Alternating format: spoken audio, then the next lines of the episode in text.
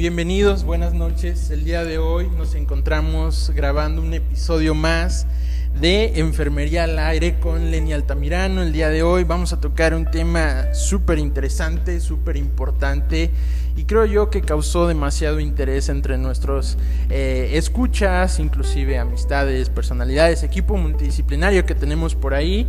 Y eh, pues no me queda más que presentar este podcast el día de hoy. Sean bienvenidos todos ustedes. Buenos días, buenas tardes, buenas noches, donde se encuentren, donde nos escuchen. Sean todos bienvenidos a el programa Cirugía Bariátrica con el doctor Uriel Méndez Ibarra.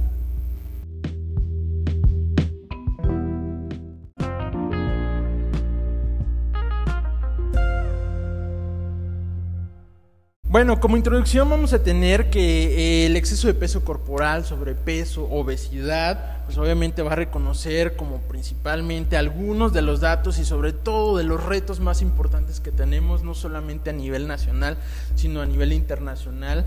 Evidentemente es un, un padecimiento de salud pública en el cual pues ha adquirido mayor magnitud durante todo este pase de tiempos, indudablemente la rapidez de su crecimiento, el efecto negativo que ejerce sobre la salud de las personas, pues ha tenido un balance en el cual pues tanto ha afectado a la misma paciente como a las personas o familia que le está rodeando, en este caso nuestra comunidad. Por ahí la importancia entonces del día de hoy de este podcast, de hablar de qué es la cirugía bariátrica, qué tratamientos podemos tener, en quién está indicado, cómo podemos mejorar, en este caso, los padecimientos de la salud en el manejo sobre el sobrepeso perdón, y la obesidad, que indudablemente eh, se incrementan significativamente. ¿Cuál es la, la, parte importante? Pues reducir enfermedades. Enfermedades que a final de cuentas son eh, metabólicas, crónicas, no transmisibles, pero que sí nos pueden conllevar a potencializar daños. Eh, pues no solamente en el coste personal, sino al coste de la salud comunitaria. Entonces, eh, es un problema que, que hay un desequilibrio, un desequilibrio entre la ingesta, entre la parte genética, la parte contextual o ambiental, que obviamente eh, va a modificar y va a depender de los tipos de la cultura en la cual nosotros nos desenvolvemos. Entonces, esta parte importante, el día de hoy, nuestro invitado, el doctor Jorge Uriel Méndez Ibarra. Él es médico cirujano egresado por parte de la Universidad Autónoma de San Luis Potosí. Él realizó una especialidad en la Universidad de Guadalajara en el Hospital Regional Valentín Gómez Farías del Liste, así como la cirugía bariátrica y entrenamiento robótico en el Centro Médico Nacional 20 de noviembre del Liste y además de todo esto es certificado por el Consejo Mexicano de Cirugía General. Doctor Uriel Méndez, bienvenido, buenas noches. ¿Qué tal, Edmi? Buenas noches, te agradezco la invitación. Y pues sí, efectivamente, sin lugar a dudas, uno de los temas que actualmente más nos atañen al ambiente médico, pues es el tratamiento de la obesidad, que actualmente pudiéramos mencionar, que es la epidemia del siglo eh, que vamos iniciando. Se asocian muchas enfermedades a ella, la misma obesidad está definida como una enfermedad y pues como tal hay diversas herramientas de las cuales podemos nosotros hacer uso para darle un tratamiento efectivo a los pacientes. Ok, doctor, muchísimas gracias. Y así como, como toca el punto, de de ahí partimos, ¿no? Definiendo qué es la obesidad, porque bien lo dijo el doctor, ya, ya es clasificada como una enfermedad.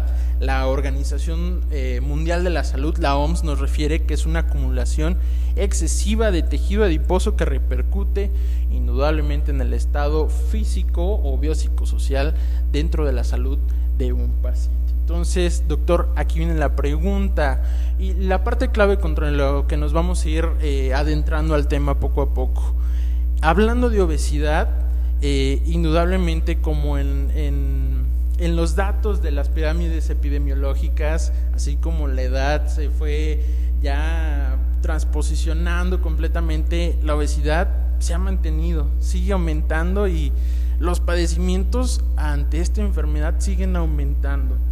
Y me gustaría que me hablara de los tipos de obesidad o qué obesidad vamos a estar viendo para un manejo de un paciente con cirugía bariátrica. Pues bien, Edni, así es como tú lo mencionas. Eh, para empezar hay que mencionar que la obesidad ha tenido un incremento exponencial, al menos en las últimas cuatro décadas. Esto se ha observado sobre todo en los países en desarrollo y en países desarrollados, es decir, no hay una diferencia entre unos y otros y aproximadamente se calcula que ha, ha, habido un incremento en la prevalencia de un 30 a un 35% con respecto a hace 40 años. Entonces, por eso es importante tratar este tipo de, obesidad. Eh, con respecto a tu pregunta, bueno, nosotros básicamente nos definimos o, o propiciamos eh, la obesidad como una acumulación precisamente de tejido adiposo. Podemos clasificarla como en obesidad eh, exógena y obesidad este, endógena.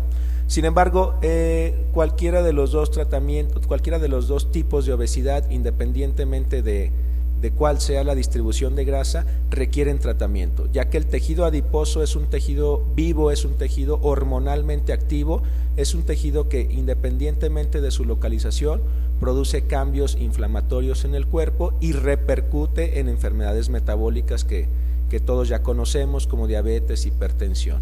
Entonces, para comenzar, cualquier tipo de obesidad eh, es tratable y aquí entramos en la definición del índice de masa corporal.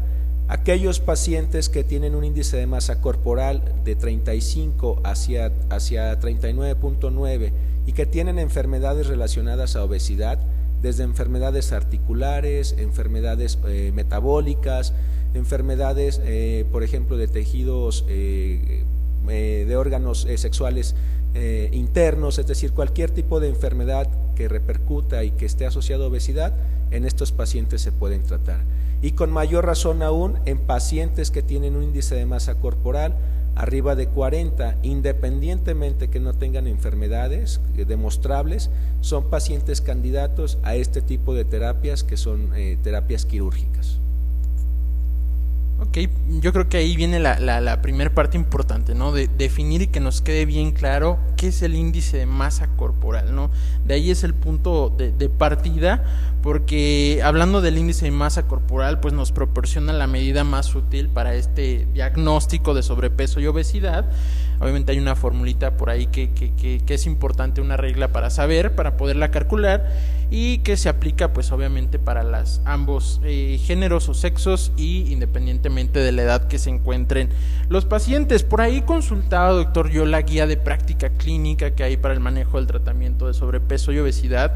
De igual forma, ya adentrándonos a la cirugía bariátrica, nos define como tal la guía de práctica clínica que es un procedimiento quirúrgico efectivo sobre el estómago y los intestinos que ayuda a perder peso directamente en una persona con obesidad mórbida. Antes de que, nos adentremos al tema, ¿por qué el gusto por la cirugía bariátrica de usted? Ah, muy buena pregunta, Edni. Eh, dentro de mi formación en el área quirúrgica, eh, dentro de las diversas rotaciones que nosotros tenemos, una muy especial para mí eh, fue adentrarme en los tratamientos quirúrgicos para personas con obesidad.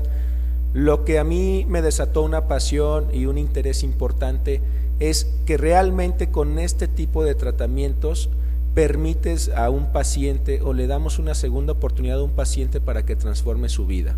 Y esto independientemente puede ser en todos los sentidos, como puede ser desde el punto de vista metabólico, desde el punto de vista físico. Un paciente que pierde peso evidentemente mejora su movilidad, mejora su calidad de vida, mejora sus actividades personales, mejora su autoestima, pero sobre todo lo más importante, disminuye la posibilidad de que tenga enfermedades irreversibles en un futuro, como pueden ser diabetes, hipertensión, eh, dislipidemia, problemas articulares, pero sobre todo, al tratar a un paciente obeso en una etapa temprana, disminuimos la probabilidad de que tenga complicaciones mortales este, en un futuro, como pueden ser insuficiencia renal, eventos cardiovasculares, y todo esto, si nosotros le damos la importancia a una, en una etapa temprana del manejo, podemos ofrecerle toda esta gama de posibilidades al paciente. Sin lugar a duda fue a mí lo que más me impactó y también, bueno, es importante mencionar que en la actualidad es el tratamiento más efectivo para combatir la obesidad, por encima de otras terapias y obviamente cómo no, no interesarse en este campo por todo lo que le puede ofrecer a una persona. En, en, resumidas cuentas, se mejora la calidad de vida. Ok, doctor, muchas gracias. Y, y, yo creo que dan el punto clave porque calidad de vida hoy en día es complejo, es difícil hablar de una salud física, mental, social, para cualquier persona es complejo, pero por eso estamos aquí el día de hoy, ¿no? Somos un equipo de trabajo, un equipo multidisciplinario que lo que busca es mejorar, darle un tratamiento, una rehabilitación y sobre todo un mejoramiento a la salud de nuestros pacientes. Y, y afortunada o desafortunadamente, eh, muchas de las personas creen que la cirugía bariátrica es estética.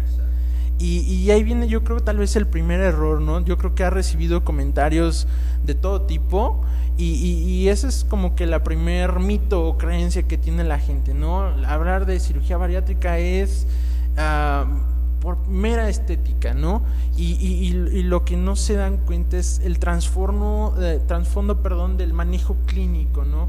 ¿Qué estoy previniendo? ¿Cómo voy a mejorar la salud? No solamente en cuanto al índice de masa corporal, en cuanto a los niveles, obviamente hidroelectrolíticos, químicos que tiene nuestro organismo y que eso es lo importante, ¿no? Más allá de la parte física, también estoy viendo la parte bioquímica, metabólica, en conjunto de todos nuestros órganos y sistemas para que la cirugía, obviamente, y, este, y esta especialidad, pues tenga un, manejo óptimo, ¿no? Entonces, eh, ¿qué comentarios le han hecho respecto a eso? Me imagino que tú un poco, pero ¿qué nos podría comentar eh, desde que comenzó hasta el día de hoy? Pues sí, efectivamente, Edni, como tú lo mencionas, yo creo que hay dos grandes barreras que derribar con respecto a la percepción que se tiene de la cirugía de obesidad en nuestro país y en general a nivel mundial. La primera que yo mencionaría efectivamente es lo que tú has comentado. Los pacientes que se operan, o mejor dicho, las personas que rodean a los pacientes que han tomado una decisión, muchas veces lo tachan de, ser una persona eh, pues superflua, una persona que no, que prácticamente se opera por verse mejor, por verse bien, efectivamente lo catalogan como una cirugía estética, pero no, realmente eh, lo que nosotros vemos es que el principal eh, beneficio es un beneficio metabólico. La cirugía dispara muchísimos eh, eventos bioquímicos en el cuerpo que permiten controlar la glucosa, mejorar la presión arterial, disminuir los fenómenos proinflamatorios, disminuir la posibilidad de infartos y efectivamente también, ¿por qué no mencionarlo? Al perder peso, cualquier persona cambia su percepción personal, mejora su apariencia, pero termina siendo el último beneficio que nosotros vemos en una persona operada. El, objetivo principal es ser una cirugía con fines metabólicos. La segunda, la segunda gran barrera que yo pienso que es importante derribar es que a las personas que toman la decisión para operarse se les tacha de ser personas que, que deciden irse por el camino fácil para perder peso se les desanima, se les desestima, se les subestima por esta cuestión y realmente no. Si nosotros nos tomáramos el tiempo de ver la vida de una persona que padece obesidad, de observarlo, de platicar con él, nos podemos dar cuenta que son personas que han intentado infinidad de veces perder peso, que son personas que realmente no es que se la pasen comiendo, la obesidad es multifactorial y muchos factores nos llevan a que una persona padezca esto. Y realmente el hecho de que se les tache de irse por el camino fácil al querer operarse, definitivamente creo que es una gran barrera que hay que derribar. Es un tratamiento, la obesidad es una enfermedad y tenemos que verlo con ese, con ese enfoque. O sea, hay tratamientos para todas las enfermedades y la cirugía bariátrica es el tratamiento más efectivo y no es el camino más fácil. Esto sin lugar a duda cualquier paciente te lo puede comentar. Yo creo que eh, esa, esa, es la parte importante, ¿no? Quitarnos esa parte de, la barrera, como usted menciona, bueno, ambas barreras, ¿no? Que, que en la sociedad está ah, difícil, pero no imposible, porque hablando de prevalencia, por aquí les voy a platicar algunos datos, aquí el doctor me va a corroborar algunos. Hablando de cirugía bariátrica, pues bueno, dice que por ahí que desde el año 2016 había un aproximado de 340 millones de niños, adolescentes con sobrepeso y obesidad. Obviamente le estoy dando datos a nivel mundial. Eh, de esa cantidad en el mismo año, 1.900 millones de adultos, ya eh, adulto joven, adulto mayor inclusive, pues ya tenían problemas de sobrepesos donde de esos 1.900, 650 millones ya eran obesos con una obesidad grado 2, grado 3. Y eh, pues claro está, lo importante aquí es que lo más importante es tiene prevención. Pero cuando ya existe, ¿qué podemos hacer? En México les platico que la prevalencia según la Ensanud del 2018 nos dice que lo más, eh, obviamente los grupos de edad, tanto en hombres como en mujeres, donde hay mayor prevalencia de 30 a 59 años, 46% por ahí se encuentra más en mujeres que en hombres.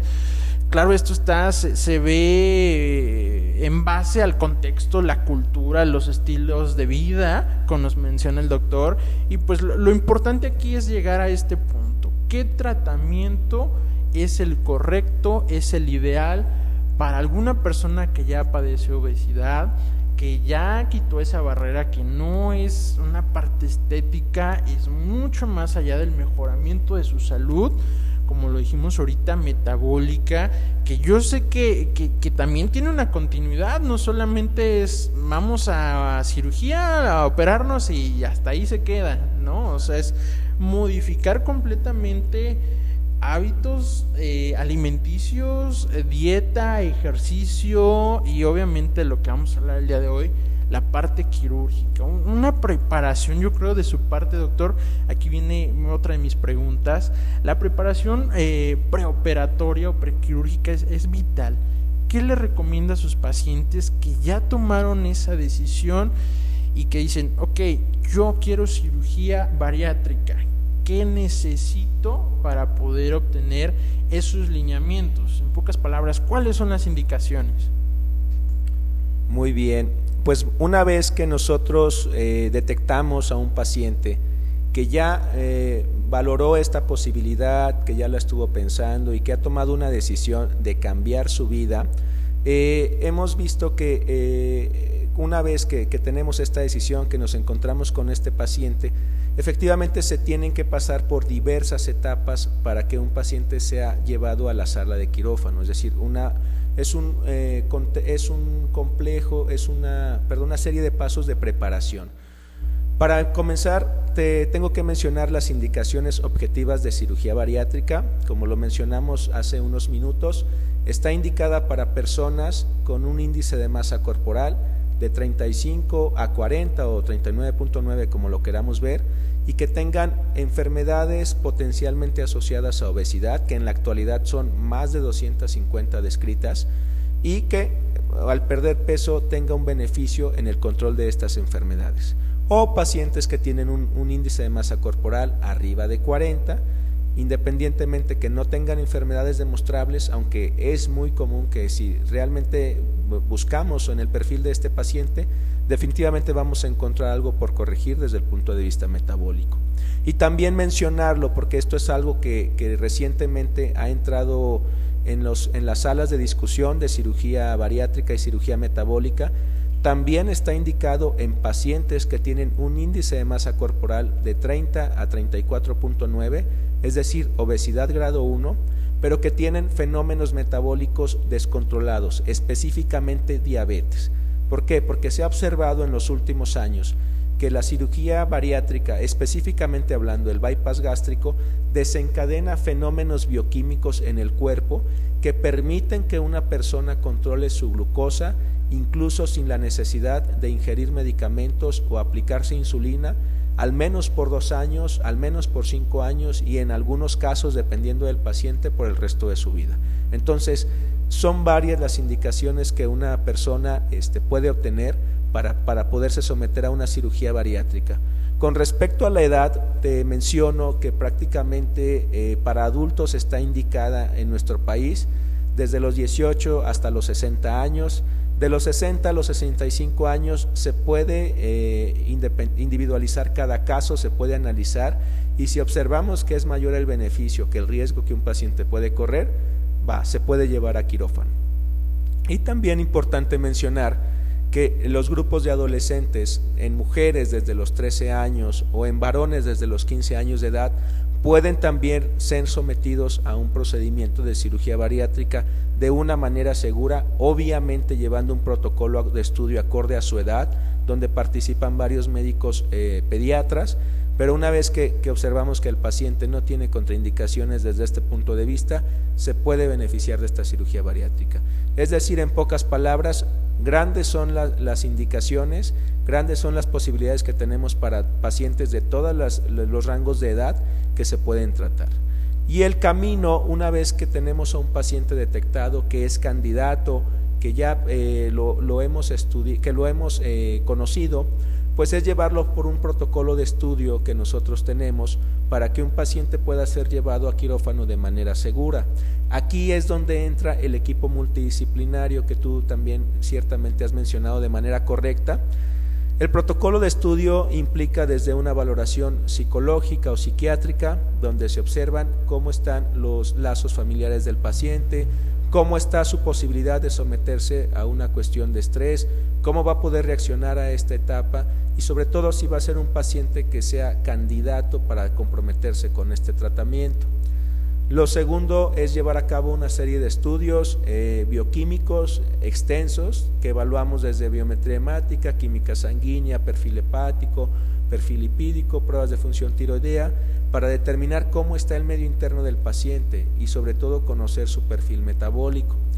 La tercera es llevar a cabo serie de, una serie de estudios de rayos X especiales. Aquí nos, nos vamos con estudios contrastados, donde se le da a beber un paciente una solución especial, se le pasa a una sala de radiología especial y se observa cómo funciona eh, su mecanismo de deglución, se observa la anatomía directamente de su esófago, de su estómago, determinamos si hay hernia yatal, determinamos si hay algún componente de reflujo que se pueda valorar en este estudio y en base a estos estudios podemos determinar cuál tipo de cirugía puede ser apta para este paciente. Y por último, también mencionar obviamente las valoraciones de equipos multidisciplinarios como lo son nutrición bariátrica, que conoce al paciente previo a la cirugía y lo lleva de la mano para llevar a cabo su transformación de hábitos alimentarios. Y nos basamos también en médicos endocrinólogos o médicos internistas que realizan una evaluación preoperatoria del paciente para que sea sometido a una cirugía segura. Es aproximadamente los pasos que te menciono, el camino que un paciente tiene que seguir para poderse llevar a cabo a un procedimiento. Y como tú bien lo sabes también, pues obviamente el área de enfermería es extremadamente importante cuando conocen al paciente, cuando lo reciben, cuando lo preparan y cuando participan tanto en el manejo quirúrgico del paciente como en los cuidados posoperatorios. Aquí es un área que es importante destacar porque son nuestra mano derecha cuando llevamos a cabo un procedimiento, son quienes están ahí con el paciente, quienes nos informan cómo evoluciona y quienes están al pendiente de esto. Ok, doctor, de verdad interesante esta parte del, seguimiento y el manejo que obviamente tiene que tener una preparación completa en un tiempo bien definido, bien determinado y que nos va a permitir, eh, público, audiencia, pues conocer ahora sí que todos los procesos y manejos de lo que es la cirugía bariátrica. Esas serían nuestras indicaciones, pero aquí es donde viene otra de las grandes interrogantes, inclusive otra de las barreras, por así decirlo, ¿no? Ahora, eh, cuento con todas esas características, yo como paciente, voy a poner un ejemplo, pero, este, ¿cómo saber si para mí lo mejor o lo ideal es un bypass gástrico, una manga gástrica o un balón? Eh, a lo que voy a ir esto, ¿cuál es la diferencia entre cada una de ellas para decidir, en este caso, eh, cuál es la opción ideal para mí como paciente? Ah, excelente pregunta, Edni. Pues bien, eh, empezaré por mencionar que en la actualidad existen al menos más de 21 técnicas descritas de cirugía bariátrica eh, a nivel mundial. Este, esto ya está bien documentado en artículos científicos. Sin embargo, actualmente hay cuatro técnicas descritas que son eh, reconocidas por los medios internacionales para hacerlas aplicables en todos los países asociados a esta federación, a la, a la IPSO, a la Federación Internacional de Obesidad. De estas cuatro, todavía es importante mencionar que dos son las principales técnicas de cirugía bariátrica llevadas más comúnmente a nivel mundial. Una es la manga gástrica, que en resumidas cuentas, por ahí nuestro auditorio lo, podrá observar en gráficos, en algunas imágenes de apoyo. La manga gástrica consiste en retirar aproximadamente el 80 al 90% del estómago con el que naturalmente nacemos y se deja aproximadamente de un 10 a un 20% del estómago que la persona normalmente tiene. Esto tiene un mecanismo de funcionamiento, obviamente ya lo podemos deducir, tanto físico, ya que disminuimos mucho la capacidad del estómago y disminuimos la capacidad de alimento que le puede caber a, este estómago, pero también tiene mecanismos hormonales. En la parte del estómago que se va, la hormona que produce el apetito en nuestro cuerpo, llamada grelina, eh, es, es mayormente producida en el fondo gástrico. Cuando nosotros hacemos una manga gástrica, retiramos esta porción del estómago y los niveles de esta hormona en la sangre disminuyen de manera abrupta, lo cual permite que un paciente controle su apetito. Entonces, esto es en parte de los mecanismos que, con los cuales la manga gástrica cuenta. La segunda técnica, que es el bypass gástrico, es una técnica tal vez un poquito más compleja de entender, pero es de igualmente efectiva. En esta realizamos un estómago nuevo, aquí no quitamos segmentos de estómago, no los extraemos del cuerpo, sino que simplemente del estómago que normalmente tenemos tomamos una porción de aproximadamente el 25% de su capacidad natural y la desprendemos o la separamos del resto del estómago.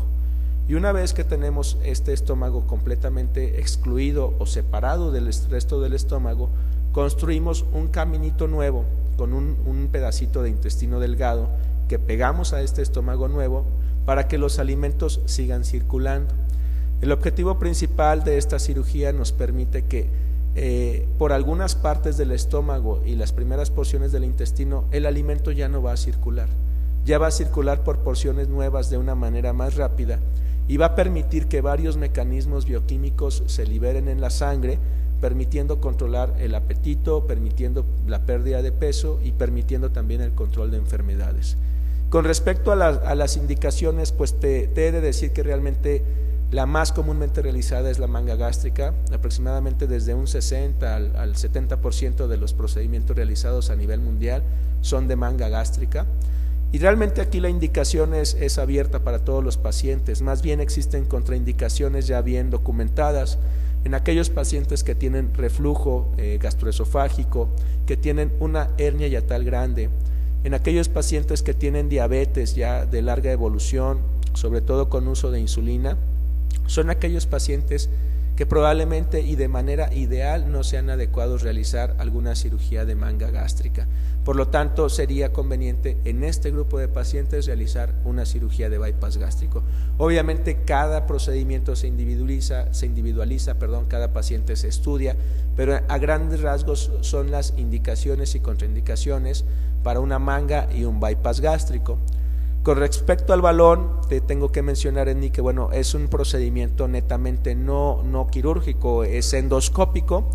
Aquí colocamos una pelota, un, balón de aproximadamente 500 mililitros de capacidad en el estómago, por la boca, sin cortar la piel, sin hacer ninguna incisión, y funciona de una manera muy similar a una manga gástrica.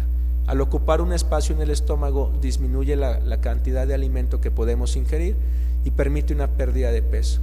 La gran diferencia es que es un método reversible, es decir, podemos dejar este dispositivo seis meses, ocho meses, máximo un año en el cuerpo del ser humano, pero al término de este periodo se tiene que retirar forzosamente y el paciente tiene la probabilidad de reganar peso en caso de que no eh, continúe con los hábitos que nosotros hemos mencionado. Ok, bien, bien lo menciona, hay diversas, muchas, múltiples técnicas quirúrgicas, no quirúrgicas, y, de ahí me quería adentrar al tema porque al hablar de cirugía bariátrica, bypass, manga, e, en fin, este, muchos se quedan de es que me van a abrir completamente y ah, no, ahí viene la, primera eh, diferencia, ¿no? ¿Nos podría explicar bien cómo es el manejo quirúrgico en este uso de las tecnologías? Porque a final de cuentas, el hecho de que utilicemos un proceso guiado, robotizado, mecanizado a través de diferentes elementos e instrumentos, permite que las recuperaciones de los pacientes pues obviamente sean más rápidas, tengan mejores beneficios, menores complicaciones. Entonces, eh, ¿nos puede explicar un poquito de, este manejo, cómo realmente se lleva a cabo el proceso? Muy bien, pues mira, con respecto al manejo quirúrgico, eh, todo se resume en el concepto más importante de la cirugía en los últimos 30 o 40 años, que es la cirugía laparoscópica o la cirugía de mínima invasión.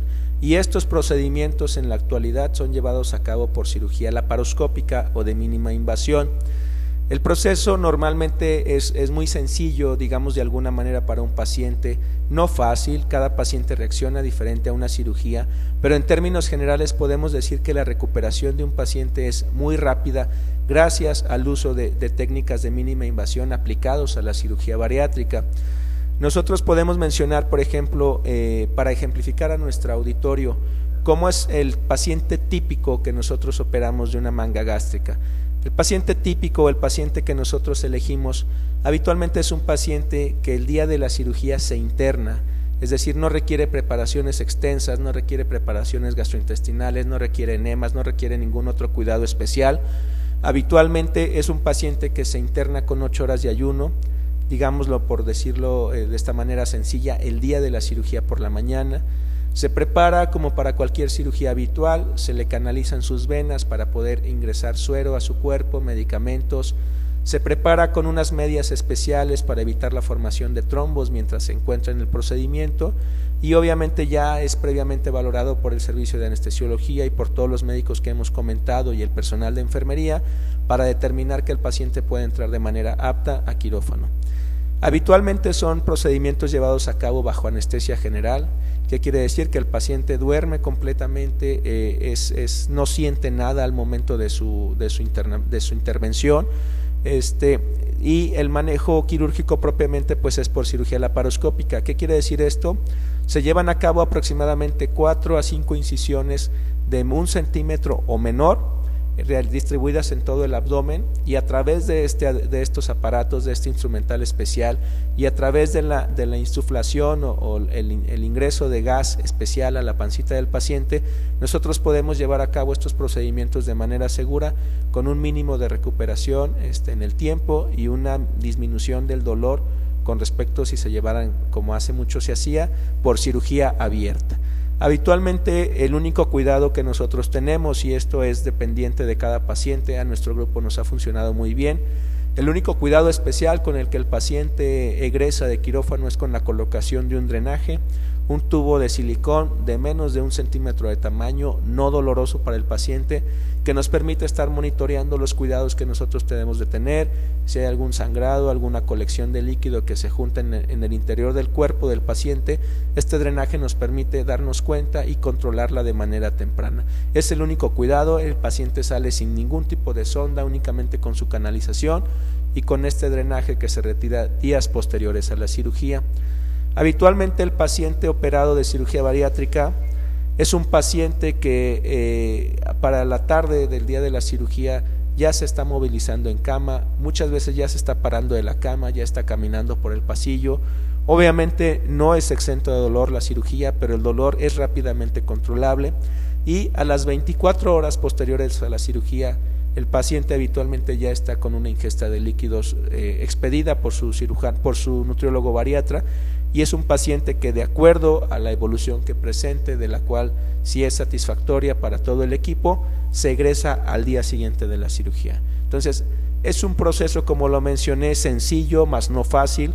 Obviamente es un, es un paciente típico, pero esto también rompe con muchos tabús que habitualmente eh, muchas personas deciden no someterse a la cirugía por pensar que es una recuperación prolongada, dolorosa y que el procedimiento en sí mismo es doloroso.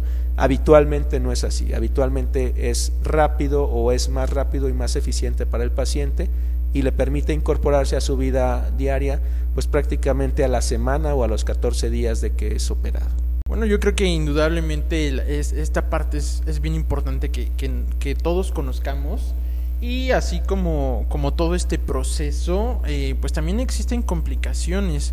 ¿Qué complicaciones eh, frecuentes o bueno serían las que nosotros como personal de enfermería, no tanto hablo como complicaciones, pero sí como cuidados, debemos de tomar en cuenta en este tipo de pacientes eh, en todo el proceso perioperatorio, ¿no? Desde antes y sobre todo en, pues obviamente claro en el trans y sobre todo en el post. Es muy importante mencionar este punto, Edni, y para mí es crucial cuando tengo la plática con el paciente que se va a operar y que ha decidido acudir con nuestro equipo. Es una cirugía mayor y al ser una cirugía mayor no deja de tener riesgos potenciales los cuales pueden ocurrir, que afortunadamente en la actualidad es importante mencionar, es una cirugía extremadamente segura. De hecho, en estudios, eh, en estudios científicos se ha comparado perdón, con otras técnicas de cirugía general en este, común, en este caso con, con cirugías de extracción de la vesícula biliar, y se ha comprobado con muchos hechos que la cirugía bariátrica tiene el mismo perfil de seguridad que si nosotros nos operáramos de la vesícula biliar, que es la cirugía más comúnmente realizada en el área de cirugía general. Con respecto a los riesgos o a las complicaciones que pueden ocurrir, pues hay, hay varias eh, que, que, realmente pueden ocurrir, pero hay tres que más nos pueden preocupar a nosotros como equipo multidisciplinario y que es importante detectarlas y sobre todo atenderlas a tiempo. La primera, pues puede haber sangrado, es, eso es lo más común. Generalmente los tejidos sobre los cuales nosotros trabajamos, en este caso el estómago, es un tejido extensamente irrigado por la naturaleza gastrointestinal que, que, en sí tiene y por la función que tiene de producir ácido gástrico. Entonces, muchas veces cuando realizamos el corte con el material de grapeo laparoscópico que nosotros utilizamos o que realizamos una unión entre estómago e intestino, a las horas o a, la, a, las horas de haberse realizado la cirugía, a las primeras 24, a las 48, puede existir la posibilidad de que se reactive un sangrado por vasos sanguíneos pequeños. Habitualmente esta complicación tiene un riesgo de ocurrir desde un 3 hasta un 6% de los casos, en diversas series de estudios se ha documentado y generalmente se manifiestan por la salida de, pues de sangre fresca por el drenaje, por eso ahí la importancia de nosotros utilizar este dispositivo. Generalmente los pacientes que, que eh, llegan a tener este tipo de complicación, no todos se tienen que intervenir, habitualmente aquellos pacientes que realmente conjuntan una gran cantidad de, de sangre en el, en el interior del cuerpo o que llegan a descompensarse hemodinámicamente son aquellos que se tienen que llevar nuevamente al área de quirófano para explorarlos y tratar de controlar el sangrado. Sin embargo, la gran mayoría de los casos se resuelven de manera conservadora, es decir, se deja al paciente en vigilancia, se empieza a reponer el volumen sanguíneo perdido por transfusiones y únicamente se controla el sangrado en el transcurso de las horas. La segunda complicación que yo mencionaría y que es, es muy importante es la presencia de una fuga o la posibilidad de presentar una fuga. Una fuga es una apertura propiamente del tejido que se, que se corta, que se puede llegar a cortar, ya sea en la manga gástrica o de la unión que puede presentarse entre, un, entre el estómago y el intestino. Y obviamente al producirse esta apertura hay salida de líquido intestinal al interior del cuerpo y produce peritonitis.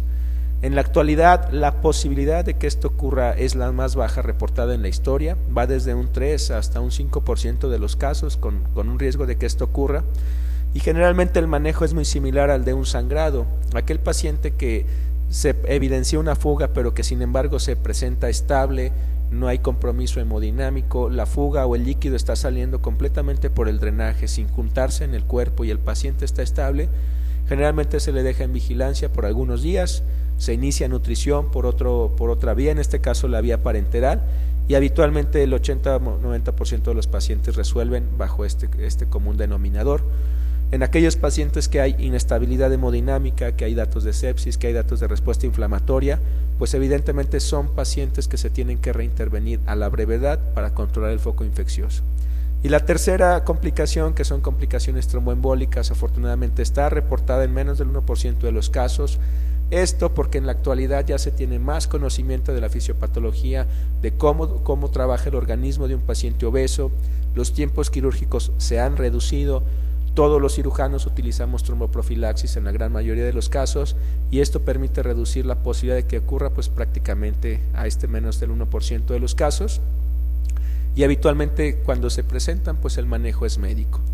Y aquí lo más importante, es decir, nosotros platicamos con profesionales de la salud, en este caso el área de enfermería que siempre está al pie, al pie de la cama del paciente, y es importante mencionar, la gran mayoría de las complicaciones siempre van a presentar signos de, de, presentación temprana. El signo vital que habitualmente se, se, altera de manera muy temprana cuando esto se está presentando es la frecuencia cardíaca.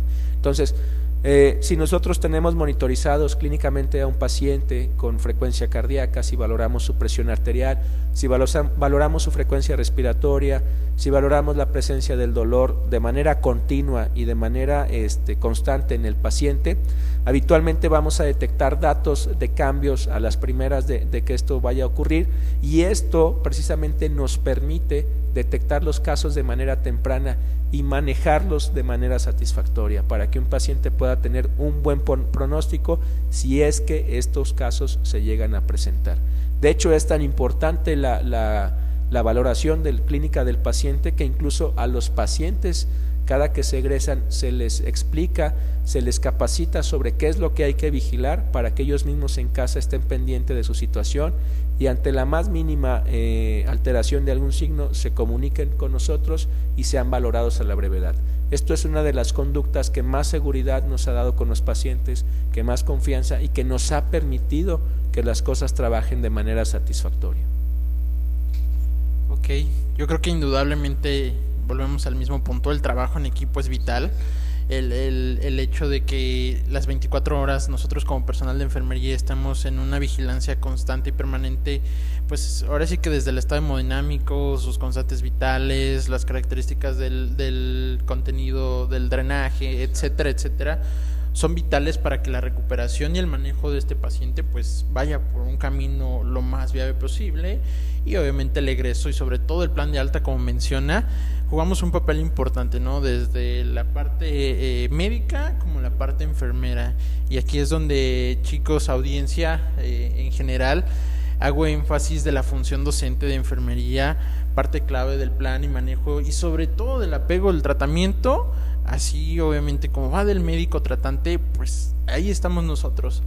No hay que despegar el dedo del renglón en decir cómo vamos a manejar un plan de alta adecuado, sobre todo nuestros pacientes y en este caso un paciente que es sometido a una cirugía bariátrica, que lo que buscamos, claro está, es la prevención, el mejoramiento y el mantenimiento de la salud, que indudablemente por estos procesos van a mejorar, le va a ayudar en todos los sentidos y, pues ya casi para finalizar, doctor, vamos a dejarnos como que un poquito, ¿no? Porque ya vimos la parte técnica, la metódica, la de la explicación, pero yo creo que como en todo, ¿no?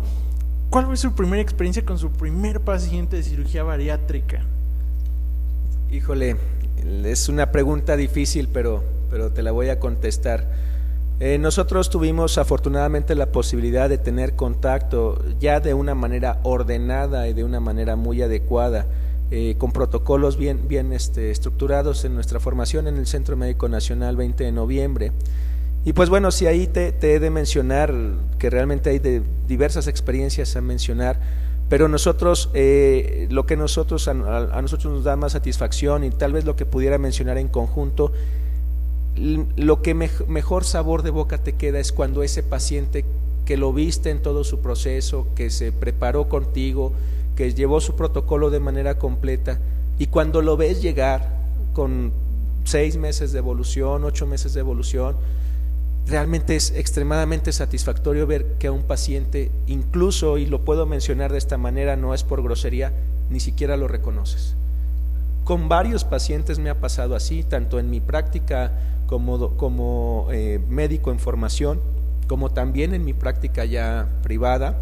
Y una de las mayores, mayores satisfacciones es ver eso, que el paciente lo veas irreconocible al, al, primer día que tocó tu puerta, Es decir, son pacientes que evidentemente menciono, cambian físicamente, pero yo me refiero más al contexto anímico del paciente. Son pacientes que se encuentran emocionalmente rehabilitados, son pacientes que se encuentran físicamente rehabilitados, son pacientes que, son padres jóvenes, son madres jóvenes, que muchas veces ya no podían tener la, la, capacidad física de interactuar con sus hijos y que los ves regresar a los tres meses, a los seis meses, al año de la cirugía y te da mucha satisfacción ver que, que esto ya no es así, que su vida ha dado un giro de 180 grados, que a fin de cuentas es lo que buscamos como equipo y que son pacientes que incluso no los puedes reconocer. Yo creo que esa es la, la mejor experiencia que te puedo comentar que, precisamente de ahí es, es, mi pasión por dedicarme a este, a este ramo de la medicina,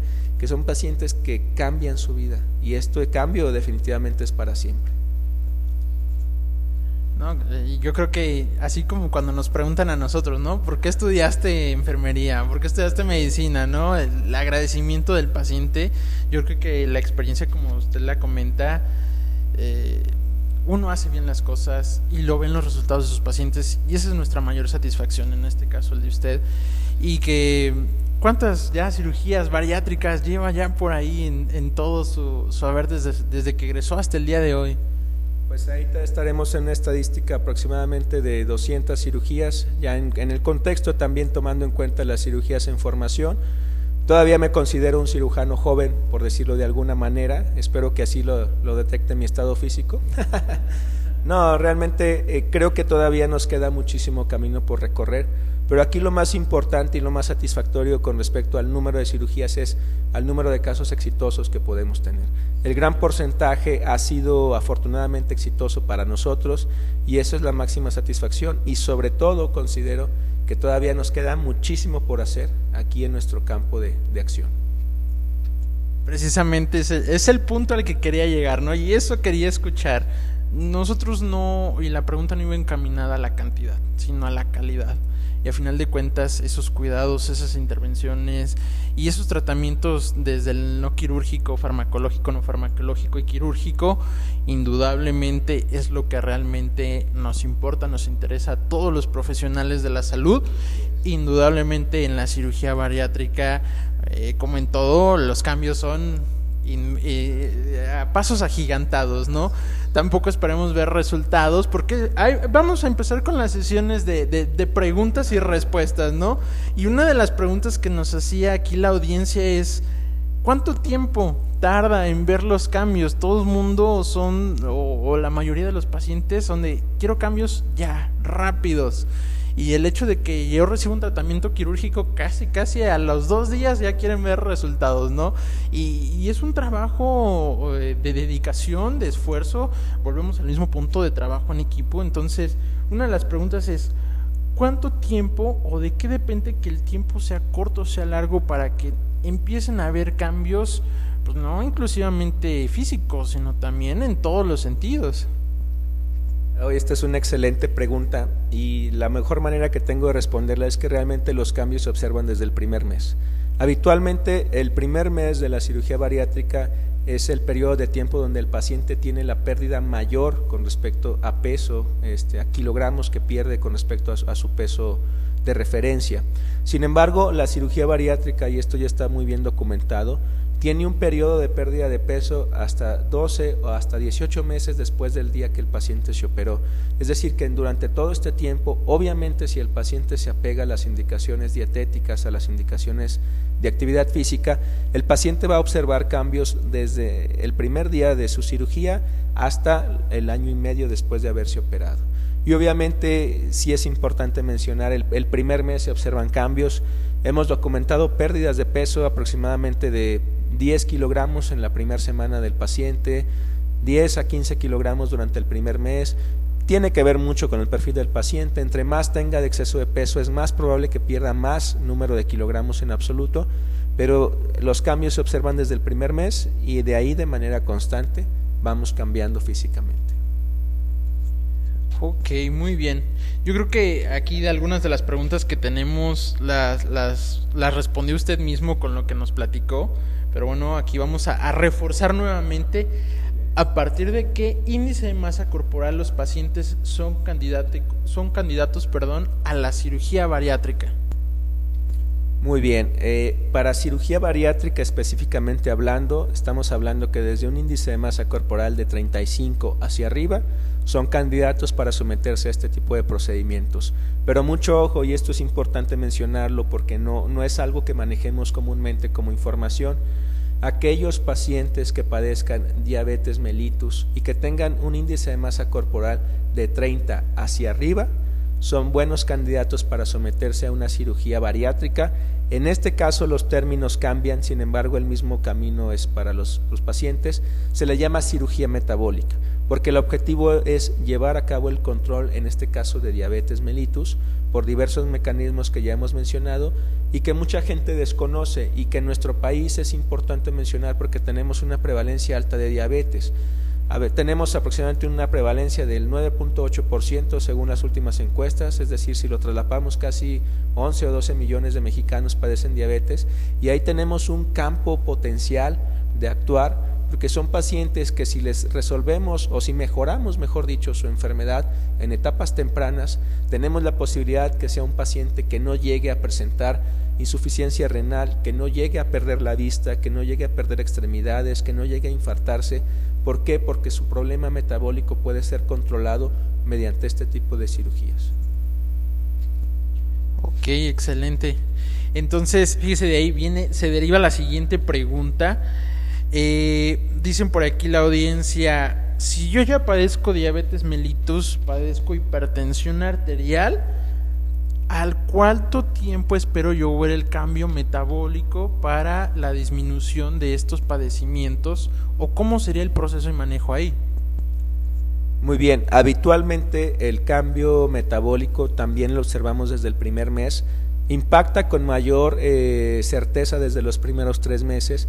Generalmente son pacientes que tienen que continuar con la ingesta de sus medicamentos, es decir, una vez que un paciente que ya pase, pase, perdón, ya posee estas enfermedades y ya se va a someter a una cirugía bariátrica, son enfermedades que no van a resolverse, son enfermedades que se van a controlar, pero el paciente las va a seguir teniendo y es importante comentarle eso a los pacientes, pero habitualmente los cambios metabólicos los observamos desde los primeros tres meses y ahí es importante tener nuevamente el seguimiento multidisciplinario, porque una vez que hay un paciente que se opera y que empieza a perder peso, toda la gama de medicamentos que utiliza las tenemos que volver a ajustar las dosis porque muchas veces ya no va a requerir algunos medicamentos o muchas veces va a requerir disminuir las dosis de los mismos y es importante llevar a cabo el seguimiento.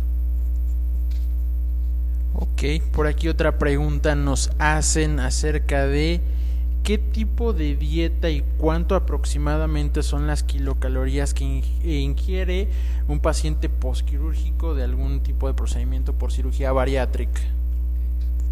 Habitualmente la dieta eh, de durante el primer mes de cirugía es una dieta en consistencia líquida, sin embargo no, está, no, no es una dieta que no tenga calorías. Nosotros en nuestro equipo las vamos manejando aproximadamente entre 800 a 1200 kilocalorías, 800 cuando iniciamos, 1200 hasta el al final del primer mes. Y ya posterior a ese caso, cuando el paciente ya está con la ingesta de alimentos sólidos en, la etapa de fase 2, de fase de, alimentos sólidos, ya se va individualizando cada caso. Pero más o menos es el rango de kilocalorías que una persona eh, durante el primer mes va a empezar a ingerir.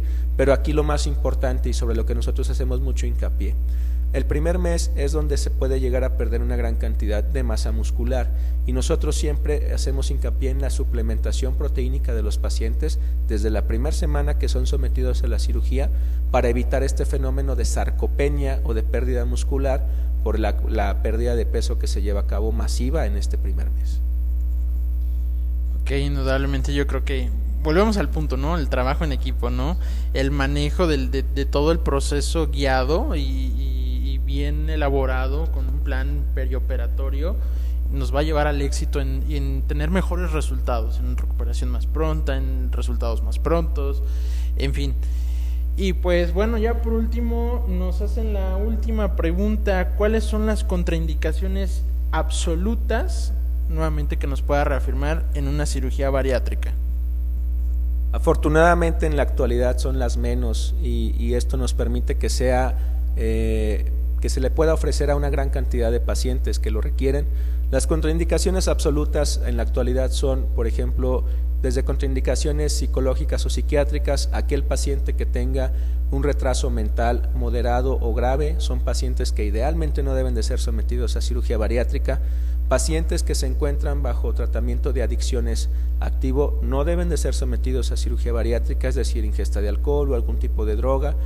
Pacientes que tengan eh, ansiedad o depresión en descontrol y que no sea tratada son pacientes que idealmente no deben de ser sometidos a cirugía bariátrica. Una vez que el paciente ya está bajo control de su enfermedad, se puede llevar a cabo a cirugía bariátrica. Los rangos de edad ya los mencioné, habitualmente en adultos va desde los 18 hasta los 60 o en alguna literatura hasta 65 años. Y también, bueno, desde el punto de vista físico, pacientes que por algún motivo no puedan ser sometidos a un procedimiento anestésico, pacientes que hayan tenido un infarto o un evento cardiovascular con menos de un año de, haber ocurrido, o pacientes que tengan una reserva cardíaca o pulmonar extremadamente baja, son pacientes que idealmente no deben de ser sometidos porque los riesgos anestésicos son extremadamente altos y son en estos casos donde nosotros optamos por eh, ofrecer terapias alternativas como por ejemplo el balón intragástrico o algún otro tipo de manejo que beneficie al paciente, es decir, no porque no pueda ser llevado a quirófano, no se le puede ofertar algo que ayude a una persona a controlar su peso. Ok, muy bien doctor, yo creo que indudablemente nos ha nutrido, enriquecido con, estos conocimientos, con el proceso y manejo acerca de la cirugía bariátrica y sobre todo de eh, una de las enfermedades más importantes a nivel mundial y en este caso a nivel México.